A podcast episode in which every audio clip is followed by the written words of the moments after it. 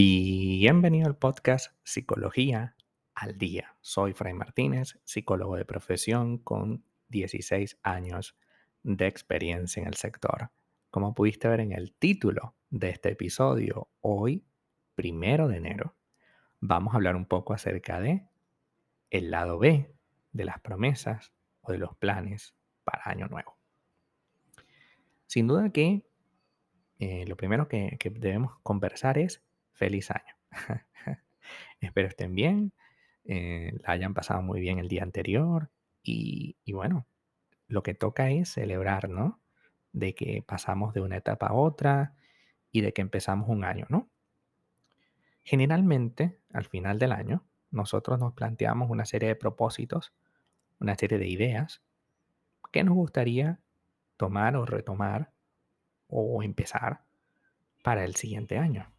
El siguiente año siempre se ve como un lienzo en blanco, ¿no? Ya nos echamos a perder todo el año pasado y los años anteriores, pero este año, o sea, cuando empieza un año, el primero de enero, incluso el mismo 31 de diciembre en la noche, esperando el año nuevo, uno se imagina de qué manera puede progresar para el siguiente año, ¿no? Y comienza a ver una serie muy específica de proyectos, de planes, que sí suenan muy bonitos, pero que tienen un lado B. Y el lado B es que son planes generalmente ligados a expectativas muy poco realistas. Son expectativas realmente muy difíciles de llevar a cabo, muy dolorosas y definitivamente son expectativas que no deberíamos tener. ¿Por qué? Porque nosotros debemos ajustar nuestra expectativa a lo que hemos hecho y tratar de progresar en esa misma sintonía. Es decir, si tú durante el año no pudiste bajar 10 kilos, los 10 kilos que te planteaste el año anterior, plantearte lo mismo o 15 kilos es irreal. Vamos a tratar de plantearnos una meta más corto plazo, pero que tenga una victoria segura. Por ejemplo, 2 kilos en 3 meses o en 5 meses. 2 kilos. Es posible. Cuando obtengamos esa victoria, estaremos modificando nuestra psique al respecto. La mente requiere éxito para poder progresar. Cuando hay mucho fracaso, ocurre un fenómeno que se llama frustración, que nos impide poder tomar decisiones coherentes. Y por ello, siempre nos estamos exigiendo cosas y hay muchísima autocrítica. De hecho, hace poco hablé del tema del perfeccionismo y la autocrítica, y es que nosotros centramos nuestra vida en una serie de objetivos, bien porque lo hemos visto en redes sociales, bien porque tenemos un influencer favorito que se planteó unas ciertas exigencias. Pero bueno, para esa persona funciona, pero para ti no. Yo siempre he dicho que una vez estuve en un retiro de estos espirituales de, mm, sasen, de, de estas budistas, y me recuerdo que era todo el día, ¿no? Y había que meditar. Y yo pensaba, yo juraba que ellos, pues la meditación iba a ser excelente para mí, ¿no? Pero resulta que no. Yo me senté, hice todo el ejercicio, pero a los cinco minutos me quería ir. y era todo el día. Entonces, como te das cuenta, pues no todas las cosas son para todo el mundo. Hay personas que le encanta meditar y se la pasan horas y horas meditando, pero bueno, la meditación no es para mí.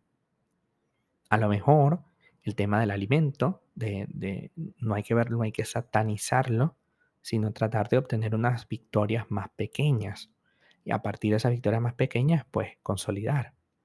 También hay que reconocer cuál es el espíritu de nosotros, porque si nosotros vamos a pasar la vida flacos, pero deprimidos, entonces no tiene sentido, ¿no? O sea, si, si te encanta comer, si estás pensando en la cena durante el almuerzo, si estás pensando en el desayuno durante la cena, pues mira, acostumbrémonos a que haya uno que otro kilo de más. ¿Te gusta comer? vamos a reconocer eso primero. Te gusta comer, te gusta pasarla bien, te gusta tomar. Ahora, en exceso, obviamente no.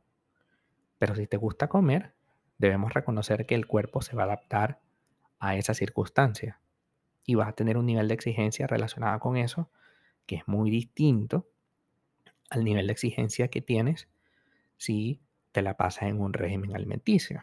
Los regímenes alimenticios, las dietas y los famosos gurús de la comida no están mal, pero no es para todo el mundo. ¿Cuánta gente no hace meditación?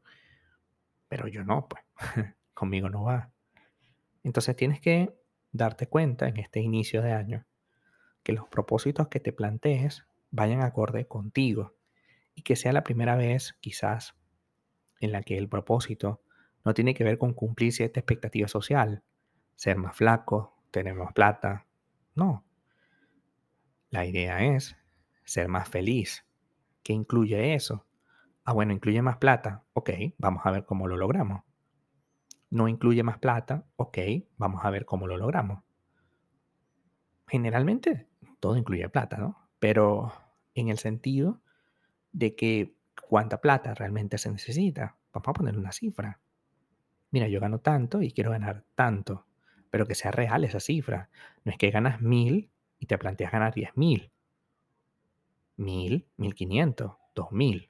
Ok, es una cifra más redonda, más saludable y que también se adecua a tus capacidades del momento.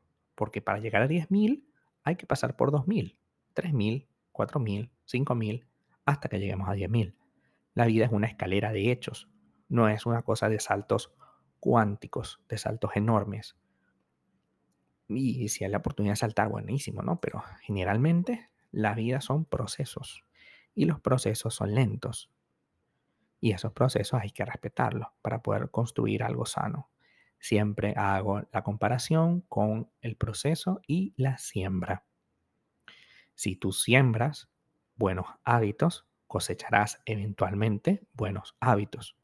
Pero esa siembra tiene que estar consciente de limpiarla todos los días, echarle agua, cuidar la maleza, es decir, cuidar los malos hábitos que no estén presentes ahí y me dañen mi plantita, mi plantita de buenos hábitos. Y al final del día, de un tiempo coherente, veré resultados. Esa siempre va a ser la clave. Hasta acá nuestro episodio al día de hoy. Muchísimas gracias por quedarte aquí hasta el final. Feliz año. Si deseas saber más sobre mi contenido, www.fraymartinez.com. Para consultas online, www.fraymartinez.com. Y para consultas online, arroba fraymartinez20 de Instagram. Muchísimas gracias y hasta el próximo episodio.